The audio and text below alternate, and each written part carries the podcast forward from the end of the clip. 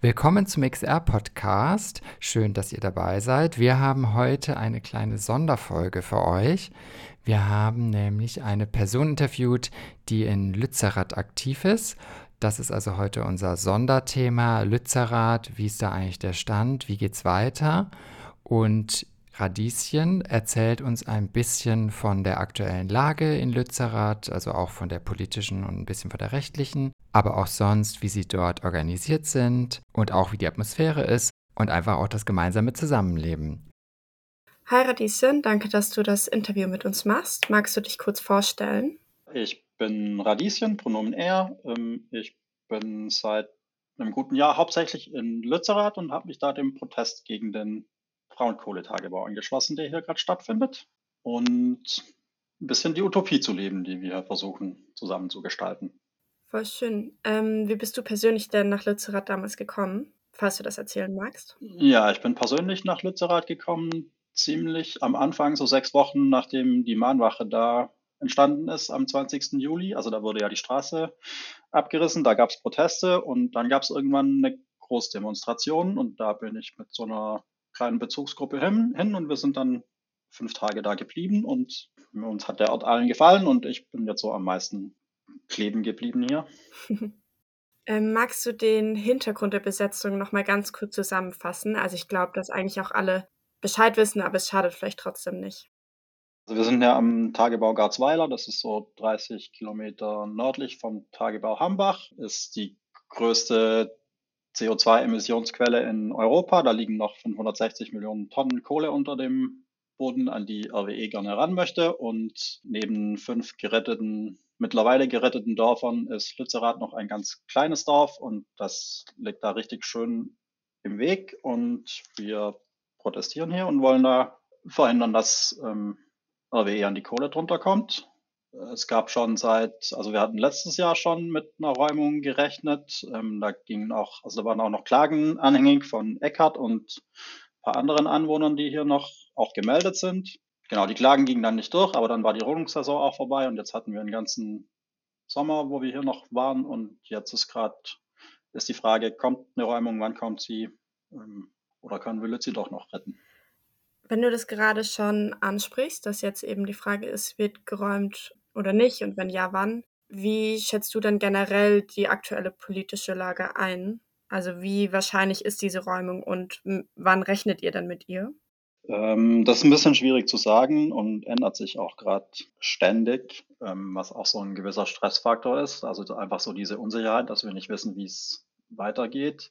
Ähm, genau, aktuell ist die Lage so, dass ähm, also rechtlich darf RWE im Moment Lützerath abbaggern. Deswegen gab es Verhandlungen zwischen der Landesregierung und RWE. Ähm, Landesregierung ist in dem Fall das Wirtschaftsministerium von Mona Neubauer und da gab es halt ähm, Hintergrundverhandlungen und bei diesem Deal kam raus, dass ähm, deutschlandweit der Kohleausstieg auf 2030 vorgezogen wird, also das Bundessache und wie das dann im Land halt, also wie es hier ausgestaltet wird, ist dann Ländersache. Und bei diesem Deal Kohleausstieg 2030 sieht es halt so aus, dass die Gesamtmenge an Kohle halt nicht verringert wurde, sondern es wurde nur das Zeitfenster verkürzt auf 2030 oder optional auch sogar noch 2033. Und es ist halt ein wirklich guter Deal, der da für RWE bei rauskam, weil aufgrund von der aktuellen ähm, Mangellage am Energiemarkt sind die Strompreise relativ hoch. Das heißt, RWE kann jetzt schon die ganze Kohle verstromen und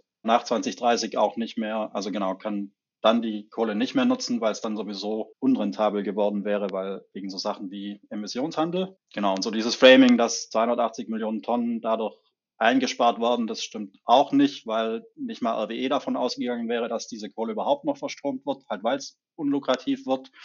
Ähm, und deswegen ist das einfach ein guter Deal für RWE und schlecht fürs Klima. Mhm. Zur aktuellen Lage. Ähm, es fühlt sich dieses Jahr wesentlich konkreter an als letztes Jahr. Genau, also auf politischer Ebene scheint es irgendwie durch zu sein. Es gab jetzt einen Kabinettsbeschluss, es muss noch durch den Bundestag und wo da jetzt noch große Ansatzpunkte sind, außer öffentlichem Druck, ist gerade noch nicht so ganz klar. Ähm, und was so Räumungszeitpunkt angeht, ist im Moment die Einschätzung, dass es eine schlechte Idee ist für die Grünen, während der COP in Ägypten zu Hause im Dorf abzubaggern. Und es gibt auch die Aussage seitens der Polizei, die natürlich mit Vorsicht zu genießen ist, aber das war auch öffentlich in einem Zeitungsinterview. Da war die Aussage, dass sie sechs Wochen brauchen, um es ordentlich vorzubereiten. Und das spricht im Moment dann eher nicht für November, sondern dass es eher im Januar losgeht. Aber was genau ist, wissen wir nicht. Okay. Und an sich mobilisiert ihr trotzdem weiterhin für Mitte November? Oder seid ihr da dann gerade noch mal so ein bisschen vorsichtig, wenn ihr erstmal im Moment vielleicht sogar mit Januar rechnet? Also wir mobilisieren im Moment, wollten wir mobilisieren für November. Also wir wollen hier eine solide Basis haben, auch schon wenn es losgeht. Erstens mal wegen Räumung und zweitens, dass es hier auch einfach, ähm, also wir haben hier Nachtschichten, müssen Repro-Arbeiten machen und wenn es halt weniger Menschen sind, dann wird es alles ein bisschen anstrengender. Deswegen brauchen wir auch so eine solide Basis, um da nachhaltig also mit nachhaltigem Aktivismus das irgendwie verbinden zu können. Und von der Mobi-Strategie her ist halt also wir wollten dann trotzdem noch so einen Tag X ausrufen. Es gibt auch eine Mailingliste, wo schon 10.000 Leute sich eingetragen haben. Genau, so eine Kombination von, es sind schon Menschen hier und wir rufen dann nochmal auf, wenn es dann konkret brenzlig wird. Okay. Magst du ganz kurz für Menschen, die den Begriff nicht kennen, äh, Reproarbeit erklären? Mm, also Reproarbeit ist, ähm, was halt so zum täglichen Leben ständig gemacht werden muss. Das ist bei uns ähm, also erstmal Essen, also Schnippeln. Dann gibt es ein festes Kochteam. Wir haben hier jede Menge Kompostklos. Da gibt es die Shit Brigade, die jeden Tag schaut, dass die Tonnen geleert werden. Essen muss beschafft werden, damit überhaupt gekocht werden kann. Dann haben wir Nachtschichten, Posten, die bei einer Räumung dann relevant sind, aber auch so einfach für Campsicherheit bei Nacht. Mhm. Einfach so, was so fürs tägliche Leben notwendig ist und was im Winter dann jetzt nochmal ein bisschen spürbarer wird als im Sommer, ist, dass wir halt, weil wir viel draußen sind, haben wir auch schon viel damit zu kämpfen, uns einfach mit dem Wetter auseinanderzusetzen. Dann gibt es regelmäßig Stürme, muss wieder irgendwie was aufgeräumt werden regensicher gemacht worden, repariert worden. Genau, da gibt es schon jede Menge zu tun. Ähm, und dann halt politische Arbeit, die wir hier so machen. Gibt es denn Strukturen, die Menschen, die jetzt vielleicht ähm, bisher nie in einer Besetzung waren und die vielleicht auch Sorge haben, ob sie sich in Lützerath wohlfühlen, gibt es da Strukturen, die das solchen Menschen irgendwie erleichtern kann, nach Lützer zu kommen oder dort anzukommen im Camp? Ja, also wir haben den, den Infopunkt, der so ein bisschen als Onboarding gedacht ist. Cool. Da gibt es erstmal so Informationen zum Ankommen, bisschen, da steht so das Repro-Board und das Programmboard. Dann gibt es Onboarding-Touren, wo wir einfach Menschen durchs ganze Dorf führen. Also das ist ja mittlerweile auch. Wir haben so das Camp, was so die Dorfmitte ist, wo so ein Hüttendorf mit dran ist. Dann gibt es hier eine Menge Baumhäuser. Ähm, dann gibt es besetzte Häuser, ähm, das Elternhaus von Eckert, was wir so die Villa nennen. Was AGs angeht, gibt's die Infrastruktur AG, die kümmert sich so um alles, was am Boden ist und repariert worden muss, Wasser, Strom mhm. und einfach so kommunale Hütten, Gebäude, die es gibt. Es gibt die Presse AG, es soll demnächst eine Moderations AG geben, weil wir da, also wir haben halt mittlerweile schon so Dorfpläne mit 70, 80 Menschen und das ist dann schon auch eine Herausforderung, sowas irgendwie zu moderieren, damit wir noch im zeitlichen Rahmen bleiben. es gab eine Awareness AG, da gab es allerdings vor ein paar Wochen eine Vollversammlung, um Awareness zu kollektivieren. Und da ist jetzt ein Konzept, dass wir solche Check-in-Gruppen haben, also von Menschen, die längerfristig hier sind. Das wurde anfangs ausgelost. Ähm, und da treffen wir uns zweimal wöchentlich und tauschen uns mit Menschen aus, die gemischt hier sind, also welche, die länger hier sind und welche, die kürzer hier sind, um ansprechbar zu sein, wenn es irgendwelche Probleme oder Bedürfnisse gibt, wo Menschen, die nur kurz hier sind, sonst vielleicht keine Ansprechpersonen hätten. Ja, cool. Lützerath ist ja nicht einfach nur eine Besetzung, sondern auch irgendwie ein Ort, wo sozialökologische Transformation erprobt wird. Was heißt das denn für dich, wie du es wahrnimmst? Genau, also ein Fokus ist halt schon auch, dass wir hier ein selbstorganisierter Ort sind. Wir versuchen uns möglichst hierarchiefrei zu organisieren. Im Moment sieht es so aus, dass wir dreimal die Woche Dorfplenum haben, was quasi so entscheidungsfähig ist. Allerdings haben wir da das Problem, dass halt niemals alle Menschen irgendwie beim Dorfplenum sind. Und ein großes Problem, das wir haben, ist einfach die Fluktuation. Wenn wir Entscheidungen treffen, dann sind irgendwie nach drei Wochen gefühlt die Hälfte der Menschen nicht mehr da, die die Entscheidung getroffen haben. Und es ist dann auch irgendwie schwierig, die weiter zu transportieren. Deswegen ist es so ein bisschen schwierig, sich wirklich gut und längerfristig an so einem Ort zu organisieren. Zusätzlich zum Dorfplenum haben wir im Moment ähm, so das Hüttendorf, die besetzten Häuser. Es gibt das Wäldchen, wo es viele Baumhäuser gibt. Die sind so in verschiedenen Barrios organisiert. Und die Kommunikation zwischen den Barrios, die klappt im Moment noch nicht so richtig. Das ist noch ein bisschen so Überbleibsel vom Sommer, als wir als so zwei, dreimal die Woche Dorfplenum noch ausreichend war. Ähm, da hatten wir aber zum Beispiel letzten Winter schon mal das Modell, dass es den Lützi-Rat gab ähm, und das waren dann einfach die ganzen Barrios und die AGs, die es gibt, dass die sich ein, zweimal die Woche getroffen haben und so ein Austausch als Daily-Treffen da noch stattgefunden hat. Also das ändert sich ein bisschen. Da sind wir auch oft zu spät dran, um das zu merken, dass wir da wieder eine Veränderung brauchen. ähm, aber genau, das ist voll der spannende Teil vom Leben in Lützi und Kommunikation ist schwierig, ist so ein Resümee von mir von einem Jahr Lützerath. Ähm, aber es macht voll Spaß, es zu versuchen und irgendwie klappt es dann immer doch und meistens klappt es auch ganz gut. Es gibt ein paar Dinge, die nicht so gut laufen, aber es gibt schon auch relativ viele Dinge, die wir richtig gut machen. Das fällt manchmal so ein bisschen unter den Tisch, glaube ich, wenn man länger hier ist und dann nur so die Sachen sieht, die gerade nicht so funktionieren, wie es optimal wäre und weniger anstrengend wäre. Aber ja. Ja, cool. Ähm, für Menschen, die zurzeit nicht nach Lützerath fahren können, äh, das heißt wegen Lohnarbeit oder Familie oder aus welchen Gründen auch immer, ähm, wie können Menschen denn von außerhalb Lützeraths unterstützen?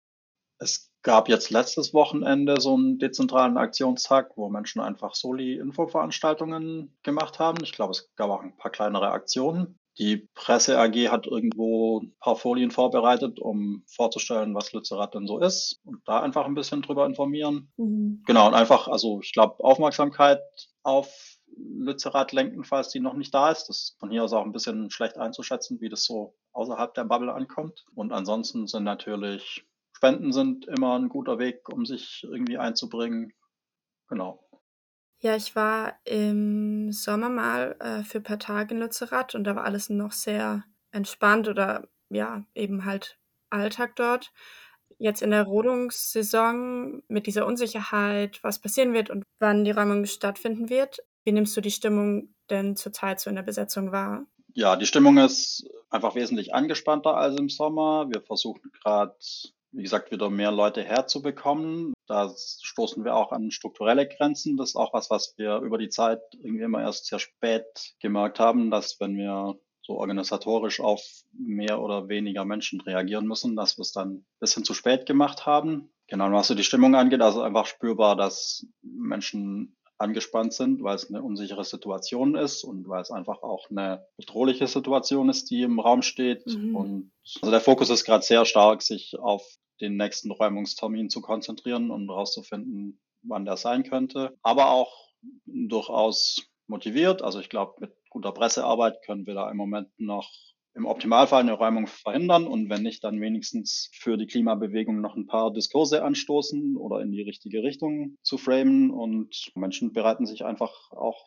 physikalisch auf die Räumung vor, indem Barrikaden schon mal vorbereitet worden. Das ist auch so ein Spannungsfeld, weil Eckhardt halt noch mit seinen landwirtschaftlichen Maschinen durchs Dorf fahren muss. Und das schließt sich so ein bisschen aus mit dem Bedürfnis, es der Polizei möglichst schwer zu machen, wenn dann eine Räumung ansteht. Mhm. Genau, da findet gerade viel Aushandeln statt und einfach so die Vorbereitung auf eine Räumung.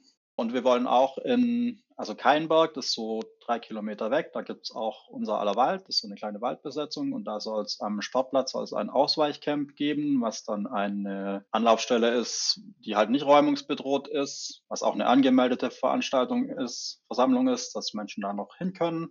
Genau, dann ist einfach gerade so der Modus, dass es mit der Ungewissheit weitergeht und wir hoffen, dass keine Räumung kommt und wenn sie kommt, dann sind wir bestmöglich darauf vorbereitet. Ja, vielen Dank auf jeden Fall fürs Teilen. Menschen kriegen wahrscheinlich am meisten aktuelle Infos über eure Homepage oder über den Telegram-Kanal, oder? Oder welche Kanäle bedient ihr sonst? Die Homepage ist auf jeden Fall ein guter erster Anlaufkanal. Social Media ist mit Sicherheit auch eine gute Informationsquelle und Telegram-Kanal. Ich weiß, dass es einen Aktionsticker gibt. Ich glaube, der wird dann erst so wirklich zur Räumung richtig relevant. Und ob es da nochmal einen Infokanal gibt, der identisch zu so Social-Media-Kanälen ist, das weiß ich gerade gar nicht. Okay, ja, wir können ja auf jeden Fall in die Show Notes mal ein paar Links reinpacken. Ähm, gibt es denn sonst noch was, was du irgendwie gerne teilen würdest auf der Plattform hier?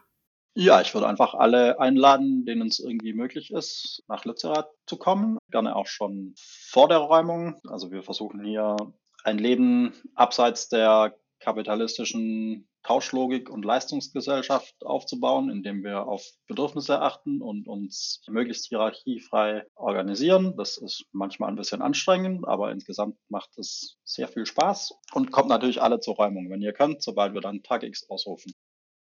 Ja, dann ganz arg vielen Dank, dass du das alles hier erzählt hast und dass du gerade so viel machst in Lützerath und dort bist. Gerne. Danke für die Möglichkeit und danke, dass ihr den Podcast macht.